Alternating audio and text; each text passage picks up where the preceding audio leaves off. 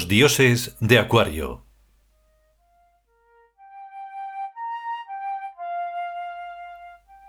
Vigésimo noveno capítulo.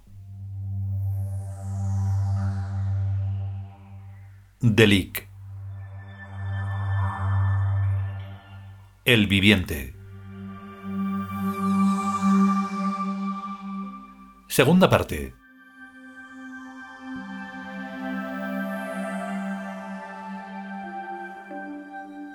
El tigre espectral y denso, gigantesco como una montaña de bronce y ébano, no desdeñó nada.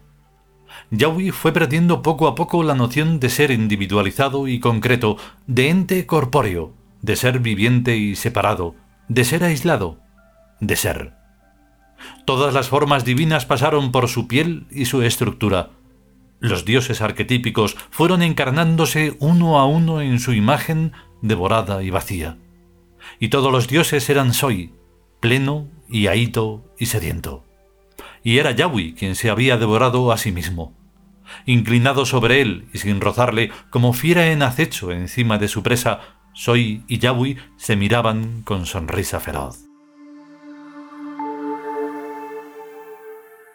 Yahweh inspiró hondamente. Por primera vez en todo el tiempo le tocó en la nuca. Amiguito, esto está muy bien. Dijo en un hilo de voz. Soy se dejó caer sobre su codo. Ya no importaba la ausencia de contacto. Está perfecto. Enciende. Yahweh aupó el brazo derecho, libre por encima de Soy, y alcanzó los cigarrillos y el encendedor. Puso uno en los labios de Soy y lo encendió. Y además te quiero. Luego encendió el suyo el paquete y el encendedor se cayeron por allí en medio. Aunque esto sea horrorosamente malo. Si es malo, mejor. Así tiene más sabor. Me refiero a esta lujuria tan rica y tan obscena. A eso mismo me refiero yo. Somos unos inmorales. Y de lo más perversos. Abominables. Execrables. Pero me gustas.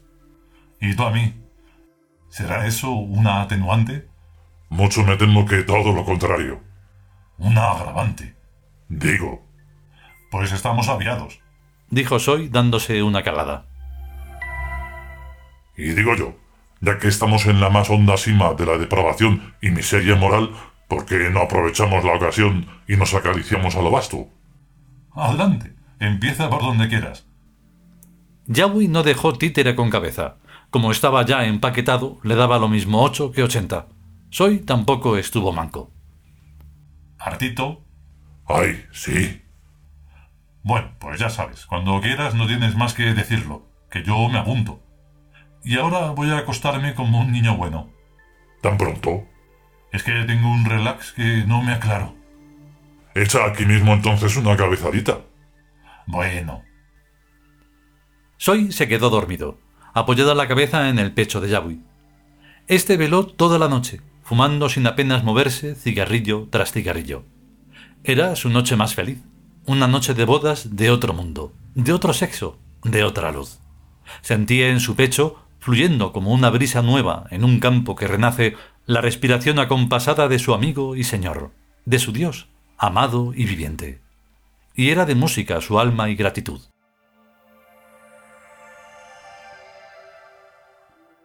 Amigo, amigo dormido, Amigo mío, hermoso amigo mío, tú eres el sueño de mi eternidad. Gracias por haber venido, por existir, por amarme. Amigo, Dios anhelado de las almas, duerme ahora, duerme eternamente si lo quieres, aquí, en este corazón que es tuyo. La caricia de Yahweh estaba inmóvil, respetuosamente inmóvil, al costado desnudo del Señor. Lo que me das es lo que tomo. Bien quisiera tenerte todo entero, vivir en ti, devorado por ti para siempre. Amigo, amigo de mi ansia y de mi anhelo, lo que me das es lo que tomo. Tomo tu sueño y el roce de tu aliento.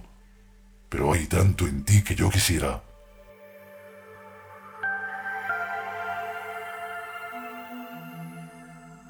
Soy despertó bien entrada la mañana.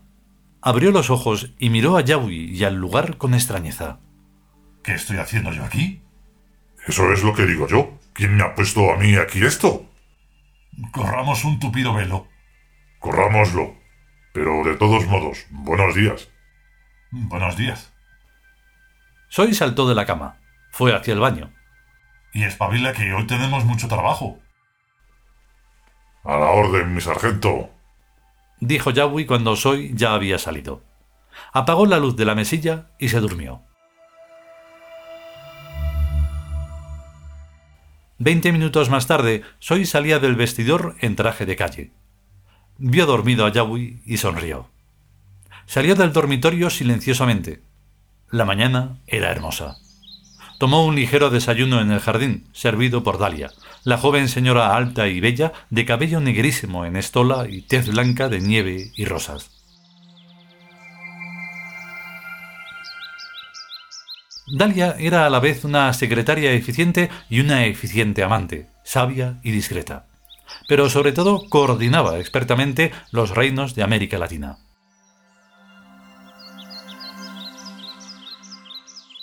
¿Alguna novedad? Preguntó Soy. Todo en orden. El centro de energía de Machu Picchu comenzará a emitir a partir de las cero horas del sábado. Muy bien. ¿Te apetece té? Ya he desayunado, pero vale. Media taza. Soy vertió de la tetera un líquido ambarino y perfumado que llamaban té, pero que era en realidad una bien dosificada mezcla de extractos vegetales muy diversos. Ni los dioses olímpicos seguramente conocieron nada mejor. ¿Y Yahweh? Durmiendo. Esta noche celebramos una muy bella orgía que ha debido dejarle exhausto. ¿Y a ti no? Yo me recupero pronto, bien sabes. Dalia lo sabía muy bien. Amaba a Yahweh y se alegró por él. Amaba a todos, naturalmente. ¿Con quién estuviste? Con Haria y Pan. Haria era la criada, Pan uno de los huéspedes. Normalmente no debían preguntarse ni referirse tales cosas, que pertenecen a la esfera de la intimidad personal. Pero Soy y Dalia no tenían secretos mutuos. ¿Qué tal, Pan? Es hermoso y bestial, como su nombre indica. Probaré también una tostadita. Después de con nosotras, se trajo a Tour. No quiero abusar, están muy ricas y no lo dejó ni cuando se desmayó el pobre. Qué obsceno, ¿verdad? Vitalismo. Dalia vestía una larga bata blanca de encajes hasta los pies, zapatos blancos de tacón alto y dos prendas interiores que se traslucían de raso blanco. No tenía frío porque aquel sector del jardín estaba acristalado y climatizado. Su rostro irradiaba una dulce inocencia. Entonces Machu Picchu está ya a punto. Por completo. Una central de energía, como es sabido, es una emisora telepática que cubre un área cultural, induciendo estados de ánimo, mitos y eventos, según programa. Desde los lejanos tiempos en que Legdia y Hoss estudiaron el asunto sobre el terreno hasta la puesta a punto, habían pasado varios años, pero fructíferos. El ejemplo de Miami cundió pronto e interesó a Kentucky en favor de una política de apertura. Las centrales de energía proliferaron por toda la Tierra y para todas las razas. No sé bien si nos estaremos precipitando. Dijo Soy encendiendo un cigarrillo. ¿Quieres? Claro, amor. Soy encendió otro. Disponemos de varios siglos para el cambio paulatino. No tiene por qué haber ninguna prisa. Son las generaciones humanas quienes tienen que ir desapareciendo una tras otra. Y sucede. El tiempo se está portando muy bien con ellas. Las arrasa. Jamás como ahora la máquina funcionó tan rápidamente echando cenizas. La gente que conozco se va muriendo como si tal cosa no fuera con ellos. Y los jóvenes envejecen en un tiempo récord. Eso está muy bien. Dile a Tur que venga. Dalia le besó en los labios y retiró el servicio. Soy se desperezó voluptuosamente al sol. Pensó en Yahweh y sonrió. De todos cuantos había concedido la inmortalidad, Yahweh era el más chiquillo, el más inocente y apasionado quizás también. Una verdadera delicia.